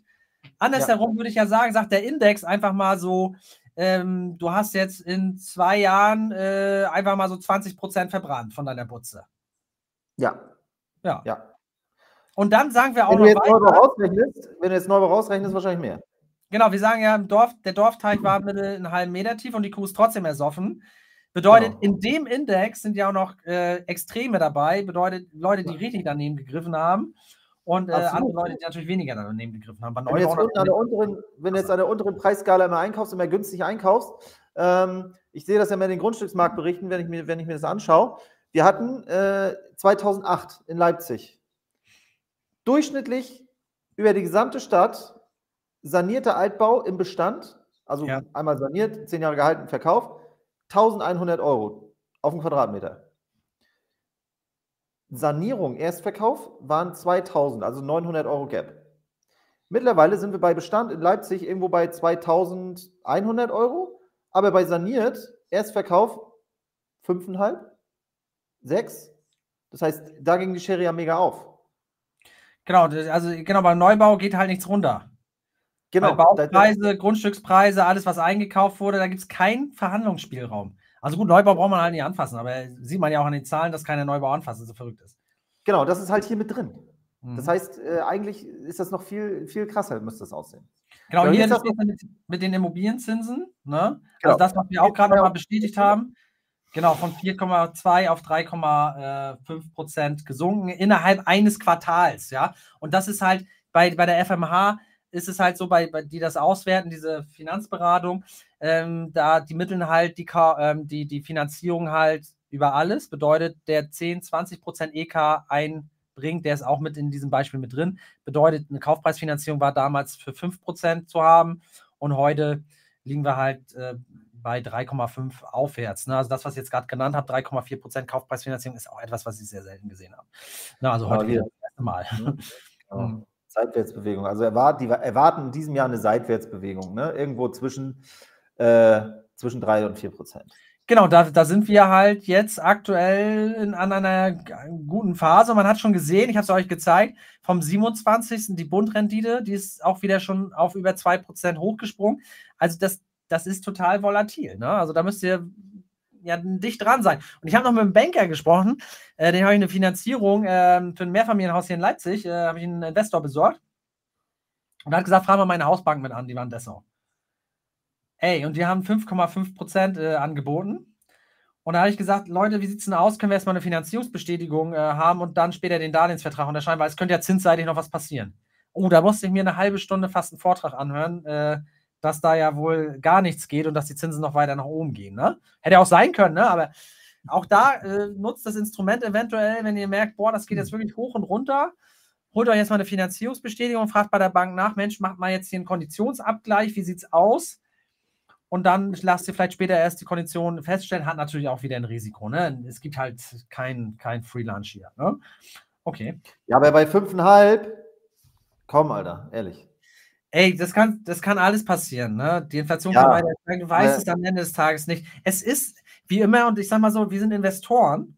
Wir gehen natürlich immer eine spe gewisse Spekulation, ein gewisses Risiko ein. Das wäre so, als würde ich sagen, ich will ein Unternehmen gründen, aber er will gar das Risiko eines Unternehmens nicht tragen. Ja, also ich bin der Beamte Immobil äh, also der Beamte Unternehmer. Ja? Das geht ja nicht. Genau, deswegen, also Leute, klar, ist überall Risiko drin. Ich meine, wir sind in Immobilien drin. Ich meine, wir sind äh, auf dem Weg, alle Multimillionäre zu sein. Und da denken die, ja, das geht mit 100% Sicherheit wie ein Tagesgeld oder ein Bausparvertrag oder was. Ne? Das ist Quatsch. Genau, das ist jetzt hier so die Gretchenfrage. Ne? Bekommen wir jetzt die krassen Schnäppchen? Ja, was Dazu ist denn jetzt? Hm? Hm? Ja. Da hat er ja auch mal einmal gesagt hier, der, ähm, äh, ein Analyst hier von der, von der Bayern LB, die Hälfte aller Käufer sind aktuell weg vom Fenster. Und ich würde Krass. fast sagen, es sind sogar ein paar mehr. Weil wir haben die, die äh, ähm, ähm, viele Institutionelle, die weg sind. Wir haben super viele Leute, was ich vorhin schon gesagt habe, mit, äh, mit, mit, der, mit der Bonität, die es einfach nicht hergibt, diese Zinsen zu also mit, mit diesen Zinsen zu finanzieren. Und dann haben wir noch einen Riesenteil der Leute, der, die verunsichert sind, entweder aufgrund der Schlagzeilen oder halt aufgrund irgendwelcher Regulatoriken, was jetzt die ganze Heizungsthematik angeht. Ich glaube, es ist aber auch noch was anderes, ähm, was, wo, wo, ich einen ganz krassen Fehler sehe.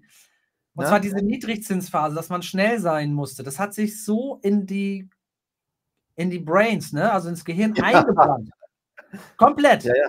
Absolut. Dass, äh, dass, man schnell sein muss, dass man den Deal nicht riskieren kann, dass es was ganz Tolles ist. Also diese Jagd, dass man überhaupt in diese äh, ähm, Manege mit aufgenommen wird und bedient wird, ähm, das ging so ab, dass das bei vielen Leuten einfach noch drin ist. Und die Leute kaufen halt nicht jeden Tag, dass sie wissen, die Zeiten haben sich verändert und gehen entsprechend, das ist psychologisch, nicht, nicht, haben das falsche Auftreten, ja, also wollen den Deal nicht riskieren oder wollen nicht zu krass verhandeln, weil das halt nicht gewohnt waren, dass man mal einfach 20, 30 Prozent einmal wegschneidet. Ne? Und das ist auch das, was ich im Accelerator-Programm auch immer wieder erlebt, wo die Leute halt Deals vorstellen und die, wir prüfen ja jeden Deal im Accelerator-Programm, jeden Deal geben wir frei, wo ich sage, ey, pff, da muss noch was runter. Ne? Und dann heißt ja, aber da ist noch derjenige und hierjenige. Und wie oft hatten wir schon recht damit, an zweiter Stelle und Investoren haben sechsstellige Beträge gespart, ja, die nicht zurückgezahlt werden mussten. Kein Zins. Also wo es wirklich dann um 150, 200.000 Euro geht, äh, wo wir gesagt haben, Leute, weiter runter. Ne? Und das, das so, ist. Du kannst nicht arbeiten gehen. Das geht nicht. Ja, gut, hängt davon ab, was du machst, ne? Ja, unwahrscheinlich. Okay. Ist immer nicht in der Zeit. Ja, du musst halt, ich sag mal, das, was du mit Immobilien machst, das kriegst du halt nicht, eigentlich nur als Unternehmer hin. Oder bist halt richtig im Hamsterrad mit 200 km/h unterwegs. Ja, absolut. Oder gehst halt absolut. Risiken ein, wo du sagst, du bist Spitzensportler und kannst halt fünf Jahre machen, wenn du verletzt bist, du auch aus dem Spiel. Und das müsst ihr wissen, mit Immobilien, das ist halt quasi, wenn ihr es richtig macht, das ist halt die Eintrittskarte halt, äh, ihr kommt in die Region, wo eigentlich nur vermögende Menschen sind. Genau, das ist frei, äh, frei, freie, äh, ja, wie soll man sagen, freie Zeiteinteilung. Komplett. Du musst so, nichts machen. wir haben jetzt noch eine andere Aussage im Artikel, die sehr interessant war, ne? während der Mangel an Wohnraum so groß ist wie Jahrzehnte nicht mehr. Das beantwortet auch die Frage mit dieser 16 Euro Kaltmiete. Ja, willst du auf der Straße wohnen oder was? Du musst, du musst den Neubau dann reinziehen. Leute. Ich habe es auch mal, ich habe es mal analysiert im, im, Rahmen unserer Masterclass-Veranstaltung. Habe ich mir verschiedene Standorte angeguckt, ne? Und da muss ich sagen, einfach zum Beispiel Münster, Leipzig, da sind Defizite, das könnt ihr euch nicht vorstellen. Leipzig fehlen aktuell, glaube ich, irgendwas zwischen 25.000 und 30.000 Wohnungen, jetzt, heute. So. Und der Neubau, äh, der wird jetzt auf die nächsten, je nachdem, wie es mit den Zinsen weitergeht, aber ich sag mal, wir haben jetzt ja schon seit äh, einem Jahr eklige Zinsen. Der wird, denke ich mal, die nächsten drei Jahre nicht hart anlaufen. Wir haben ja ein paar Zahlen mitgebracht. Wir gucken uns ja nochmal einen Artikel an, der super spannend ist. Da haben wir auch ja. nochmal die echten Zahlen. Ja. Aber ich, ich sage auch, die Leute haben gar keine andere Wahl. Und die haben vielleicht jetzt 30 Prozent für äh, Mieten ausgegeben. Ja, dann müssen die halt 40 Prozent für die Mieten ausgeben. Mit der aktuellen Politik. Und zwar, ja. dass die KfW kein Zinsprogramm für Investoren angeboten hat, meinetwegen bis 500.000, 2 Prozent, egal was du kaufst. Das wäre das mhm. Einzige gewesen, was dem entgegengewirkt hat. Die haben das einfach, was die da vernichtet haben, an Firmen, an, ja. an Handwerkern, an Vertrieben. Das wird die nächste, das steht auch da drin, ne? Dass es äh, überhaupt gar nicht in Sicht ist, dass da was passiert, ne? Da passiert gar nichts. Ja, auch vorhin war ja die, das Thema Kappungsgrenze ja auch ein Thema. Ja, ähm, ja das, das äh, ist hier aber genau. unter Experten, jetzt äh, kannst du mal vorlesen, das ist richtig geil. Ähm, Einigkeit bei Fachleuten, die Mieten werden steigen. Genau, ja? ich habe ja vorhin, ich habe das ja vorhin gezeigt, was es heißt, wenn das steigt, für die Rendite und so weiter. Ne?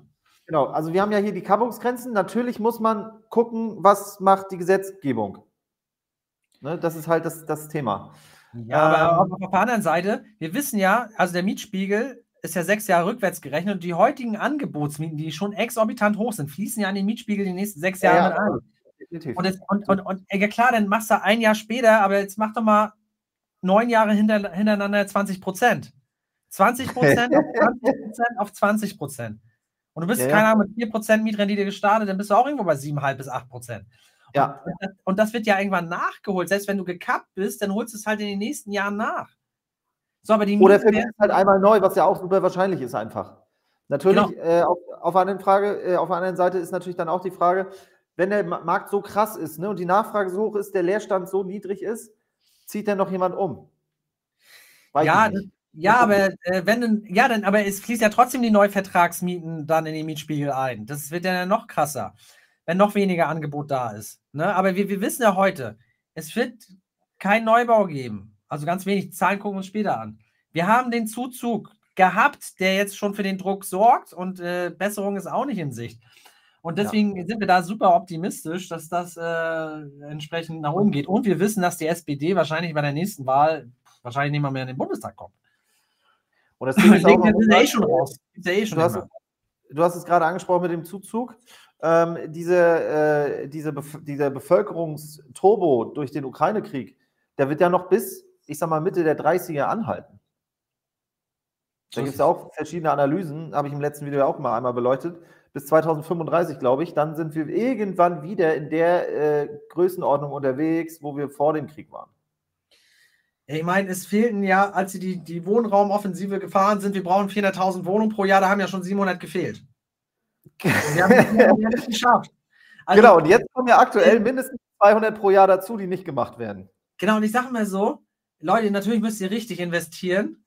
Ihr müsst es wirklich smart machen. Ihr müsst natürlich günstig einkaufen ihr müsst alle steuerlichen Sachen irgendwie im Kopf haben, äh, ihr müsst gut finanzieren, bla bla bla. Ne? Aber wenn man das alles zusammen mal packt und sich den Markt anschaut, wäre man blöd, wenn man es nicht macht. Natürlich, da jetzt ein Disclaimer, man soll sich das gut überlegen. Das ist jetzt keine krasse Empfehlung, in den Markt zu gehen. Macht es, macht es überlegt, ja, aber für mich persönlich, wenn ich sehe, es wird, das Angebot verknappt sich immer weiter, ähm, ja, Deswegen investieren wir ja in Immobilien, weil die halt nicht, äh, ja, kann man nicht drucken wie Papier. Ne? Ja, da war eben einmal hier in den, in den Fragen, ich weiß, äh, in den Fragen, ähm, weiß ich gar nicht mehr von wem, äh, wie man jetzt startet oder wie, wann man startet. Das ist aus meiner Sicht jetzt eine sehr, sehr gute Chance, hier reinzugehen. Weil ich mal, Ende 21 zu Höchstpreisen einzukaufen mit niedrigen Zins, weil man denkt, man kann sich das alles leisten, äh, Weiß ich nicht. Wir haben es ja gesehen, ja, 20 Prozent weg. Ja, wir gehen ja jetzt, jetzt aktuell, ne? Das heißt nicht, dass die nächsten Monate so bleibt. Jetzt aktuell haben wir ja nicht mal einen hohen Zins. Also wenn ich jetzt Genau, 3,2% das halt, für eine Kaufpreisfinanzierung kriege, ähm, und ich hatte jetzt auch äh, 3,24% mit 10% EK gekriegt, das ist ja kein hoher Zins. nee. Und wir Und kommen auf Markt, Seite ist die Kaufpreis 6, 7% Mietrendite schon jetzt im Einstieg äh, da sind. Und wir haben noch die Entwicklung mit dieser Mietgeschichte. Also, ähm, ja, muss jeder selbst wissen. Ich glaube, die Leute, die hier im Stream sind, sind eh, äh, ja, sind am, am, ja, am Nerv der Zeit und, und verstehen das Thema. Ist auch crazy. Aber gehen wir mal in, in die nächste Geschichte rein. Muss mich auch, fürs YouTube Live muss ich mich auch immer selber nochmal äh, in alle Themen einarbeiten, die jetzt gerade so aktuell sind. Also macht auch Bock. So, ich teile So, das, das mal. hier, so steht es um den Immobilienmarkt. Wohnung, Grundstück, Gewerbeimmobilie. Krise schlägt in allen Bereichen des Immobilienmarktes nieder. Ja, So, vielleicht, vielleicht zum Hintergrund. Es gab ja das große Immobiliengutachten. Super interessant. Ne? Also ich weiß nicht, ich glaube, da hat es nicht sogar äh, hier das Bund, äh, die Bundesamt hier für Statistik rausgebracht. Ich glaube ja. Ja, ne? genau, da gab es ja auch in, in allen großen, da gab es bei Haufe ja auch Artikel und so weiter. Äh, das ist jetzt hier quasi die Gutachterausschüsse und die kriegen ja die echten Transaktionen von den Notaren gemeldet. Also genau wie die VDP-Datenbank. Das sind die echten Zahlen. Ne, das, was beim Notar unterschrieben wird, das landet da. So, und da haben wir, und das, das finde ich, ist, äh, äh, das finde ich ist krass. 2022 16 Prozent weniger Transaktionen. Ich finde es das krass, dass es der geringste Wert ist, äh, seitdem man 2009 äh, damit begonnen hat, das äh, aufzuzeichnen. Ne? Also Ja. wir haben wenig Transaktionen äh, wie, wie, wie 2000, also, also vielleicht sogar noch weniger. Also 2009 hat man halt erst begonnen. Und man muss sich das vorstellen, man hat diesen ganzen Markt einfach 15 Jahre zurückgedreht. 15 Jahre. Baufinanzierung so teuer wie zuletzt vor acht Jahren. Das würde ich nicht so unterschreiben. Das ist, glaube ich, ein bisschen mehr sogar. Ja, ich sag mal, ja, ich würde schon, ich würd, ich würd schon, also die, die, die sind ja so ein bisschen hinterher. Und ich würde Ja. sagen, Oktober, äh, November, wo sie wahrscheinlich das sich jetzt drauf beziehen, ähm, ja. Das stimmt. Ich würde sagen, mehr, mehr. jetzt ganz kurz haben wir ja natürlich jetzt einen, wirklich einen Dip gehabt, wo es wirklich nach unten Ja. ging, aber ich glaube, so, so krass sind die ja jetzt nicht äh, an, am Zahn der Zeit, ne? Genau, hier steht ja der Markt, der, der ist ja regelrecht äh, im Jahresverlauf äh, eingebrochen, ne? Genau. Hier, das, das finde ich so die, die krasseste Zahl. 38.000. Genau, nach 68.120, also in in 2020 wurden Genau. äh, 68.000 äh, Wohnungen äh, äh, verkauft, also im Neubaubereich. Ja, das geht hier um neue Wohnungen. genau. Und das ist 2022 und die Paul und ich, wir haben uns ja, äh, ne, wir haben uns ja unterhalten. Da war ja in 2022 war ja im ersten Halbjahr noch alles gut. da war ja gar nichts los, Leute. Und Genau, dann ist jetzt, das um 38.700 Wohnungen gefallen. Also da muss man, das ist ein Rückgang von 43 Prozent in einem Jahr, wo es noch ein halbes Jahr gut lief. Ja. Neubaubereich. Genau, jetzt haben wir, jetzt haben wir natürlich äh, noch, noch, jetzt haben wir eine krasse, eine krasse Bewegung drin. Wir haben äh, einmal die Bauträger, die nichts eigentlich mehr anfassen oder starten. Wir haben super heftigen Neubauüberhang. Das heißt, die, die anfangen und vielleicht sich ein Projekt ziehen, davon baut die Hälfte nicht mal. Das heißt, da es geht auch super viel verloren. Und die, die das dann noch wirklich durchziehen und bauen, die kriegen es nicht mal verkauft. Ja, ist dramatisch.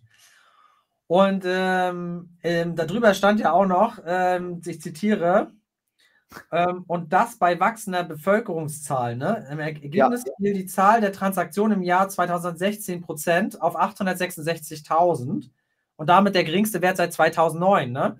Und das, das, das muss man sich reinziehen. Und bei wachsender Bevölkerungszahl, ne? also die, der Immobilienmarkt bricht ein und eigentlich müsste man die Immobilientätigkeit eigentlich ankurbeln. Also es passieren genau Ja. zwei gegensätzliche Sachen. Ne? Und das ist ja, ähm, wir hatten ja diese, diese Situation der, des crashenden Immobilienmarktes schon, schon öfters mal, so auch in den 90ern. Aber damals war das immer nur ein Thema mit der äh, Bautätigkeit, die am Bedarf vorbei stattgefunden hat. Das heißt, es wurde zu viel gebaut und jetzt wird einfach gar nichts mehr gebaut und der Markt crasht, äh, weil nichts geht. Das Genau, heißt, es war leer, leerstandsgetrieben, immer leerstandsgetrieben. Ähm, Genau. wir, hatten, wir hatten eine Überbauung aufgrund von Steuerförderung oder irgendwelchen anderen Genau. Fehlanreizen. So, dann hatten die Mieter natürlich viel Auswahl. Ähm, dementsprechend muss man den Küchen, äh, Küchen bieten, äh, Freimiete, dies, das, jenes, Mietsenkungen. Ähm, und dann äh, hat sich das auf die Mietpreise nach unten ausgewirkt und dann sind die Preise gefallen. Wir haben Genau, genau. das steht ja, hier auch, steht ja hier auch drin, die einzige Möglichkeit, das irgendwie in den Griff zu kriegen, ist eine erhöhte Neubautätigkeit. ja, wird Ja, aber schließt den Markt aus. Nicht möglich. Ja, und jetzt, selbst wenn sie jetzt reagieren, ist einfach so viel Tafelsilber kaputt gegangen, das, ja. wird nichts bringen. Also wenn ich, ist so ein Beispiel, ja, ich lasse ein Auto gegen den Baum fahren, ja, und dann sage ich, naja, dann gehe ich jetzt mal hin und ziehe die Handbremse an. Ja, was will ich da machen? Das Ding ist schon Schrott. Ja, das bringt und das ja Ding nichts. ist ja, wenn du, jetzt, wenn du jetzt sagst, wir wollen das mit dem Neubau angehen, von dem Moment, wo du sagst, ich brauche die Wohnung, bis sie da ist, kommt drauf an, in welche Region, aber äh, vier bis zehn Jahre. Ja, das, deswegen, also das, was wir gesagt haben, was wir jetzt über zehn Jahre, diese Entwicklung, die wir haben, dass wir einfach massiv Wohnungen brauchen und keine da sind, ähm, ja, das ist absehbar, ne? Das ist absehbar. Ja. Und dann haben wir hier nochmal äh, ein ganz, ganz schönes äh, Thema zum ähm, Schluss, ne? zum Thema institutionelle Investoren. Das muss ja äh, am Schluss kommen. Also das ist ein wichtiger Punkt, den müssen wir setzen. Schwieriges Jahr, wie Experten dazu, eine Kaufverweigerung bei institutionellen Investoren. Genau, das ist ja das Krasse. Leute, müsst ihr euch reinziehen. Da steht eine Kaufverweigerung bei institutionellen Investoren. Und genau. das ist der Effekt, den Paul und ich immer wieder angesprochen haben, dass bei Mehrfamilienhäusern die Preise regelrecht krass abgestürzt sind. Lange Zeit waren ja Mehrfamilienhäuser schwierig zu kriegen, weil sie ausschließlich off-market weggingen und sie waren teurer als Eigentumswohnungen, weil sie natürlich seltener waren und der Druck bei Großinvestoren aufgrund der Negativzinsen enorm war. Ja? So, und jetzt mussten die alle ihre Portfolios abwerten, dies, das, jenes, kamen Schwierigkeiten und das hat dazu geführt, dass, und jetzt muss man sich mal vorstellen, wenn sowas in so einem Bericht steht, ähm, ich möchte es nochmal zitieren, eine Kaufverweigerung bei institutionellen Investoren. Und das hat dazu geführt, wir haben ja lange Zeit auch Eigentumswohnungen gekauft in Leipzig und wir haben jetzt fast ausschließlich, wir haben auch noch, keine Ahnung, 10, 15 Wohnungen gekauft, ne? aber wir haben vornehmlich nur noch Mehrfamilienhäuser geballert und ich sage nochmal den krassesten Preis, ein Mehrfamilienhaus in Leipzig, Leute, für 1,1 auf dem Meter. Also man muss ja, dazu sagen, wir hatten jetzt. Hatte falsche Wohnfläche, ist doch vielleicht ein bisschen, bisschen niedriger, ne? Wir hatten äh, Ende, Ende 21, Anfang 22 war es so, Wohnungen, wenn man krass war, hat man irgendwo 2000 bis 2200 gekriegt. Und dann aber auch nur, wenn man ultimativ schnell war und den Makler kannte. Mehrfamilienhäuser, ich sag mal, irgendwo um zweieinhalb. Ne? Also, drei, aber, ja. Aber du hast die eigentlich nicht zu Gesicht bekommen. Richtig. So. Und jetzt sind wir bei Wohnungen irgendwo, keine Ahnung, je nachdem, ne, zwischen 1600, 2000 irgendwo. Und bei Mehrfamilienhäusern unter 1,5. Einfach so. Einfach so. Aber es ist halt auch einfach, es geht halt ja auch nicht anders, weil die Institutionellen, wir sehen, sie sind weg. Und derjenige, der da draußen rumläuft und lass ihn vielleicht ein heftiges Netto, ein überdurchschnittliches Netto von irgendwie 5.000, 6.000 haben, äh, der kauft sich ja nicht ein Mehrfamilienhaus mit zehn Wohnungen drin, wo er bei jeder Wohnung 250 Euro Unterdeckung hat. Das macht er ja, keine so blöd. Das liegt einfach daran, auch, muss es auch sagen, die institutionellen oder Family Offices, die waren ja mit EK unterwegs. Die könnten sich ja den hohen Zins ja noch leisten. Ja. Aber derjenige, der ja jetzt noch ein äh, Mehrfamilienhaus kauft, der will ja eine Kaufpreisfinanzierung. Ja, und ich habe ja schon die Dinge gesagt. Eine Bank sagt halt, ja, was ist denn jetzt hier mit Kapitaldienstfähigkeit und so weiter und so fort. Das heißt, er kann gar keinen anderen Preis zahlen als einen günstigen Preis. Und ich habe jetzt Dinge gesehen, zum Beispiel in Köln, Mehrfamilienhäuser, die mir zugetragen wurden, äh, finanzierungsseitig, wo ich die Investorenfinanzierung mache, äh, von unter zwei auf Meter, wo ich dachte, ich gucke nicht richtig. Wo ich dachte, was, was ist denn das? Genau. Also Köln unter, ey, da muss ich auch nicht, da muss ich auch, das Haus war in Ordnung, ja, aber da muss ich auch nicht irgendwie krass drauf sein, dass ich, selbst ich, äh, der nicht in Köln wohnt, weiß, dass ich in Köln und das, die Lage ist okay, für, für unter zwei auf dem Meter, da ist, stimmt irgendwas nicht, ja. Aber ist der, der Markt für Mehrfamilienhäuser und das geht so, ja, so ab 750.000 los, dann bis, ja, ne, und dann natürlich gibt es Institutionelle, die kaufen ja auch 20, 30 Millionen Portfolios, ne, aber das hat sich durchgezogen im Mehrfamilienhausbereich, selbst ab halbe bis dreiviertel Million. Ja. Ekelhafte Preise. Und jetzt kann man sagen, ja, gut, 1,1 auf den Meter, ne, das hast 2,8 auch gekriegt mit Ach und K. Ja, gut, aber was hatten wir dann zwischen 2,8 und 2,24? Ja, wir hatten, keine Ahnung, 30 Prozent Inflation. Bedeutet, der Preis 2,8 heute inflationsbereinigt in heutiger Kaufkraft liegt ja eigentlich schon bei 1,5 bis 1,6. Bedeutet, wenn und, ich das kriege für den Preis, habe ich ja schon das Schnäppchen der Sonne jetzt gemacht. Ne? Und du darfst auch nicht vergessen, 2,8 hatten wir hier Mieten von 4,50 Euro. Ja, ja, und dann haben wir jetzt Mieten von 7 Euro mit der Aussicht auf 9 Euro. Ja, Keine hallo. Ahnung, wir haben irgendwann mehr Familienhäuser, also mit dem äh, Einkaufsverhalten, wo wir momentan unterwegs sind, haben wir ja hier 10% da. Und ich ganz ehrlich, wenn ich jetzt dreieinhalb Prozent Zins zahle, ein Prozent Tilgung, Äh, ihr wisst schon, was, was passiert dann ratenseitig, ne? So, da geht's ab. Laden wir euch alle zum Essen ein. ja, aber ich war jetzt schon viel, ne? wir haben schon viele Mehrfamilienhäuser gekauft. Es war jetzt schon echt auch mit dem Onboarding und so, da sind jetzt auch einige Sachen schief gegangen. Äh, muss man sagen, das war so ein bisschen der negative Effekt. Das ist also, wir haben so viel gekauft, dass das hier komplett aus dem Ufer gelaufen ist und was war jetzt in dem und in dem, aber ganz ehrlich, ist mir egal. Ich habe alle darauf eingestimmt, ich habe gesagt, es wird holprig. Äh, wir müssen aber diese, die Chance nutzen und wir haben auch gesehen, die Experten gehen davon aus, Halbjahr 2024, ja. Äh, spätestens Anfang 2025 sind die auch wieder am Start. Davon gehe ich auch aus. Ne? Früher, später, ja. je nachdem, wie der Zinssatz sich jetzt entwickelt. Und da haben wir auch noch ein kleines Gimmick zum Schluss nochmal ähm, mitgebracht, äh, was, was als Option in Frage kommt. Tausch. Ja, ich möchte es nochmal, hört sich jetzt langweilig an. Ne? Bauer sucht Frau oder nee, Frauentausch heißt, gab es ja mal oder sowas, ne? Immobilientausch. Immobilientausch, ja. Vielleicht gibt es sowas, gibt wahrscheinlich auch, äh, ne? Das äh, Stadtwohnung gegen äh, Einfamilienhaus. Nee, aber das, das, weil Thema Eigenkapital für viele ja gerade zum Start ein großes Thema ist. Und ich kann ja heute hergehen und ich habe das absolute Schnäppchen. Zum Beispiel das Mehrfamilienhaus für 1,1, ja. Und da kann ich ja, das finanziere ich jetzt erstmal und vielleicht in drei Jahren, vier Jahren, wenn der Markt äh, schwingt, ist jetzt einfach nur ein bisschen so Zukunftsgesülze. Äh, was wäre, wenn? Ne? Also es kann ganz anders kommen, aber nehmen wir an, einfach ein Beispiel, ja. Kann alles ganz anders kommen. Ich kriege das für zweieinhalb weg. Nach drei Jahren. Dann habe ich zwar das Thema Spekulationssteuer, aber da auch ganz wichtig, eine Steuer fällt ja auch erst ein bisschen später an und ich kann gegensanieren. Ähm, kann ich einen Pfandtausch machen. Ja, also ich kann auch mit der zehnjährigen Zinsbindung ähm, nach drei Jahren verkaufen, muss nicht die Vorfälligkeitsentschädigung zahlen, sondern kann der Bank dann eine andere Sicherheit geben. Ich kann auch erstmal den Kaufpreis parken bei der Bank, ja, zahle natürlich ein bisschen Zinsen. Aber nehmen wir an, ich kaufe halt jetzt wie wir 800 äh, Quadratmeter für 1,1, also knapp äh, 900.000 und verkaufe das dann für äh, 2 Millionen. Leute, da habt ihr erstmal so viel EK, auch wenn da ein bisschen Steuer runtergeht und so weiter, dass ihr dann auch auf einem ganz anderen Niveau weitermachen könnt. Und das ist möglich mit dem Pfandtausch. Ja, müsst ihr keine Vorfälligkeitsentschädigung zahlen. Und ähm, ja, da kann man auch halt Fix und Flip machen, im begrenzten Rahmen. Ne? Wir wissen, wir haben die drei Objekte-Grenze. Aber auch hier jetzt Deals zu machen und im Hinterkopf zu haben, die vielleicht in zwei, drei Jahren immer äh, veräußern und dann der Bank halt eine andere Sicherheit zu geben. Das, das, das sollte man vielleicht im Hinterkopf behalten. Falls man dann wieder Themen hat, weil ich sehe viele Investoren, die ziehen so nach zwei, drei Jahren, ist meistens dann wirklich auch Family and Friends komplett ausgepumpt.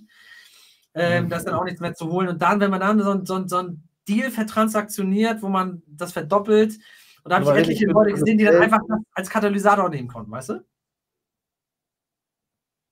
Schmeckt. Ja.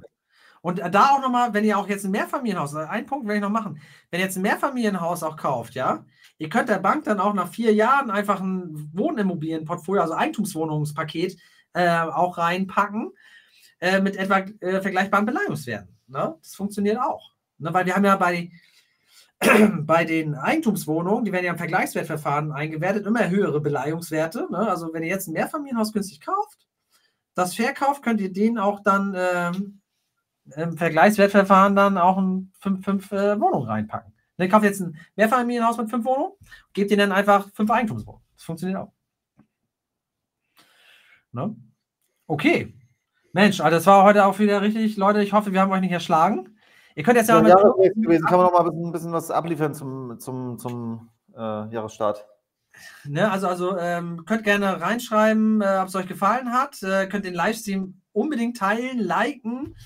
Ähm, haut gern rein, plus, ob es euch gefallen hat heute. Ähm, Punkt für war okay. Und minus, äh, ähm, wir wollen äh, Performance, noch mehr Performance sehen. ne? Wir sind natürlich auf euer Feedback angewiesen. In dem Sinne. Gutes Jahr für euch. Gute Deals. Und ja, wir sehen uns spätestens nächsten Monat. Genau, also nutzt die Chance. Ähm, ich sag, wir sagen immer, Immobilien haben äh, transformative Kraft. Ne? Also wir können den nächsten Schritt machen, ja, in ein selbstbestimmtes Leben durch dieses Investment, durch diese Umstände mit der Steuer, mit der Finanzierung.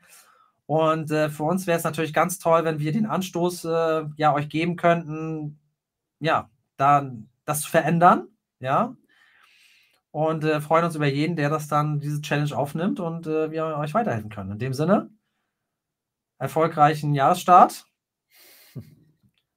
und bis bald. Bis zum nächsten Mittwoch spätestens, ne? Ciao.